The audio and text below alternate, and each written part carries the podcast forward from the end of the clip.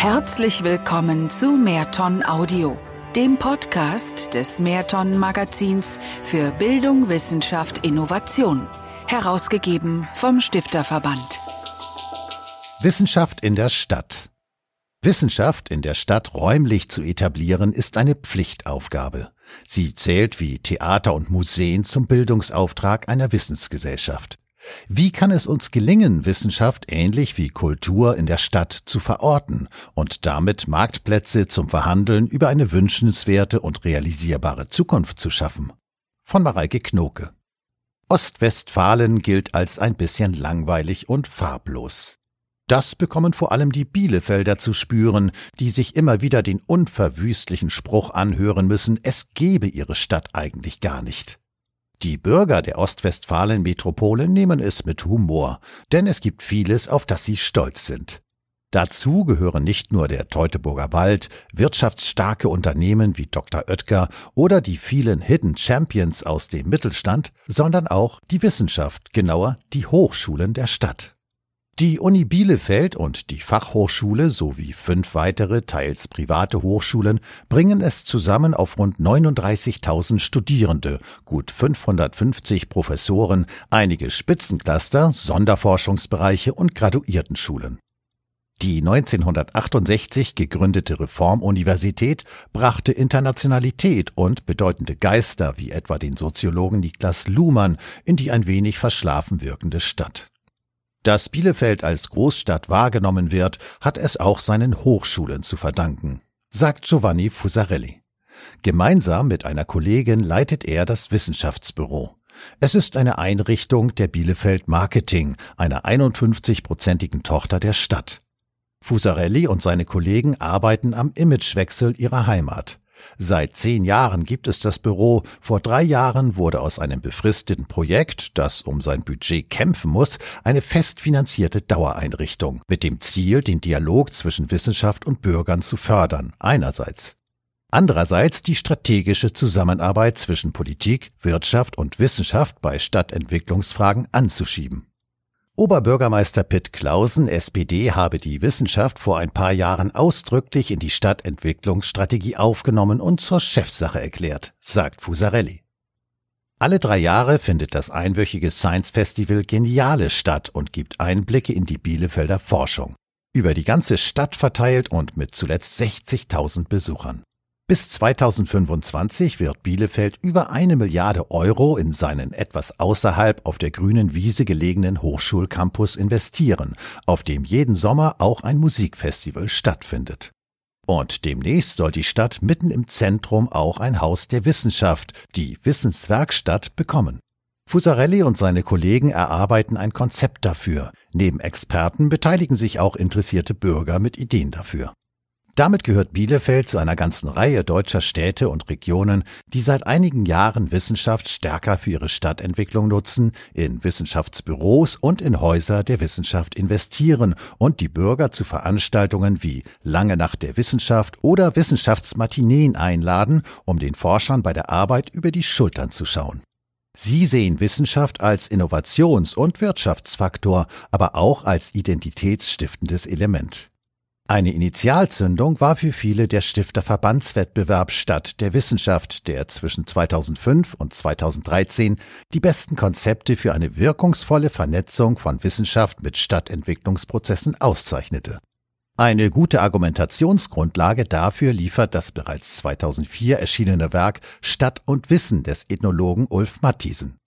Der mittlerweile emeritierte Berliner Professor für europäische Ethnologie analysierte darin, warum Hochschulen und Forschungsinstitute für Städte und Regionen ein wertvolles Gut sind.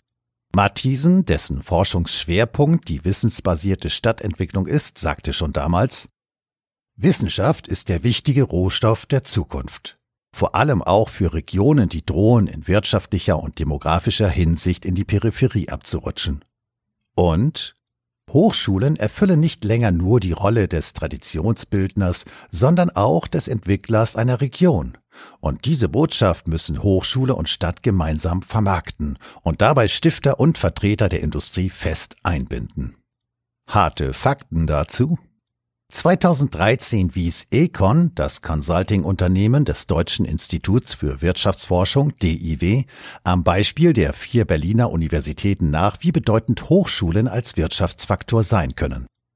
Die errechnete Bruttowertschöpfung von 1,7 Milliarden Euro pro Jahr ist doppelt so hoch wie die Landesmittel, die im selben Zeitraum in die Hochschulen geflossen sind. Diese Rechnung geht auch für andere Hochschulstädte auf. Ein paar Jahre zuvor hatte bereits ein Wissenschaftlerteam um den Wirtschaftswissenschaftler Joachim Weimann an der Uni Magdeburg herausgearbeitet, dass die Existenz einer Hochschule volkswirtschaftlich auf jeden Fall Gewinn bringt.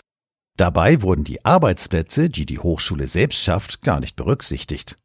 Und selbst wenn die Hochschule keine nennenswerte Forschung betreibt und nicht sichtbar produktiv ist, ist der Nettoeffekt durch die bloße Existenz der Hochschule größer als die Kosten, die sie verursacht fasste Weimann damals zusammen. Das ergibt sich allein durch das Geld, das durch die Studenten in die Stadt fließt.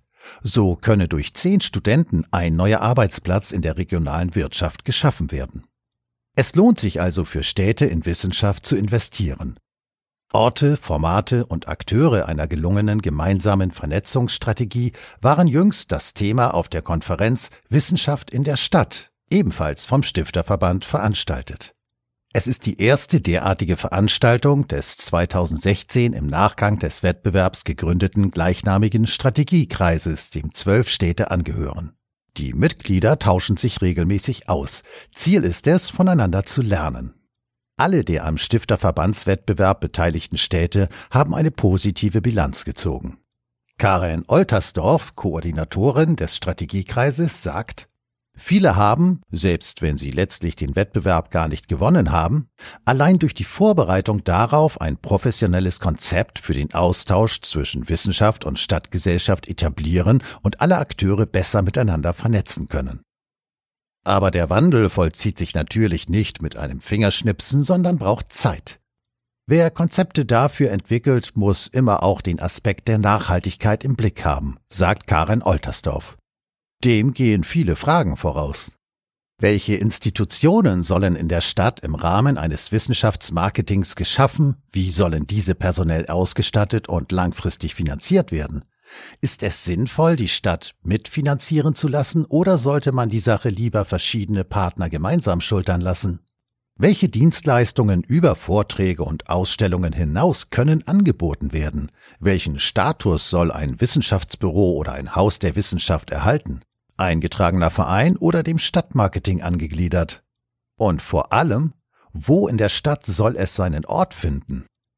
Ein Haus der Wissenschaft gehört unbedingt ins Zentrum der Stadt, in ein ansehnliches Gebäude mit barrierefreiem Zugang, einladendem Eingangsbereich und mit Öffnungszeiten wie in Museen, damit es jedem Bürger möglich ist, die Ausstellungen oder Veranstaltungen zu besuchen, sagt Geologe Gerold Wefer. Er war langjähriger Direktor des DFG Forschungszentrums Marum in Bremen und ist Vorsitzender des dortigen Hauses der Wissenschaft. Es entstand 2005 als erstes seiner Art in Deutschland und wird von 13 Partnern aus der Wissenschaft finanziert. Solch eine Institution auf dem Campus der Universität zu beheimaten, zumal wenn diese auch noch außerhalb des Stadtzentrums liege, hält Wefer dagegen für unklug, denn dies verstärke die Bildung von Parallelwelten. Gerade bei Bürgern, die selbst keinen höheren Bildungsweg durchlaufen haben, wächst so die Hemmschwelle, weil sie Wissenschaft nicht mit ihrer eigenen Lebenswelt in Verbindung bringen, sondern sie als die da draußen auf dem Campus sehen.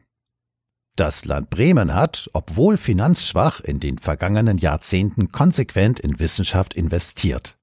Die Universität, noch vor 20 Jahren als rote Kaderschmiede verschrien, gehört mittlerweile zu den besten Deutschlands. Ohne diese Bereitschaft der Politik und von Personen, die sich einbringen, geht es nicht, sagt Simone Leinkauf, Geschäftsführerin der Wissenschaftsetage in Potsdam, die 2014 aus dem Verein Prowissen Potsdam hervorgegangen ist. Den Verein gründete 2004 die Stadt Potsdam mit wissenschaftlichen Institutionen und der Industrie- und Handelskammer. 40 Prozent der Mittel für die Wissenschaftsetage mit sieben Vollzeitstellen kommen von der Stadt, der Rest aus Mitgliedsbeiträgen des Vereins und Sponsorengeldern. Die brandenburgische Hauptstadt kann mit einer beeindruckenden Zahl aufwarten. Den nur gut 170.000 Einwohnern stehen 40 wissenschaftliche Einrichtungen gegenüber. Alle wichtigen Forschungsorganisationen sind mit Instituten vertreten. Dennoch stellte sich der Erfolg der Wissenschaftsetage erst peu à peu ein. Anfangs war es nicht so einfach, neben anderen Highlights in der Region wie den Schlössern und Gärten oder der Filmstadt Babelsberg aufzufallen, sagt Leinkauf rückblickend. Ganz zu schweigen vom omnipräsenten Berlin in unmittelbarer Nachbarschaft. Apropos, Ihre direkten Nachbarn in dem entkernten Altbau neben der Potsdamer Nikolaikirche sind die Volkshochschule VHS und die Stadt- und Landesbibliothek. Das passt perfekt, weil wir ähnliche Zielgruppen ansprechen, sagt Leinkauf.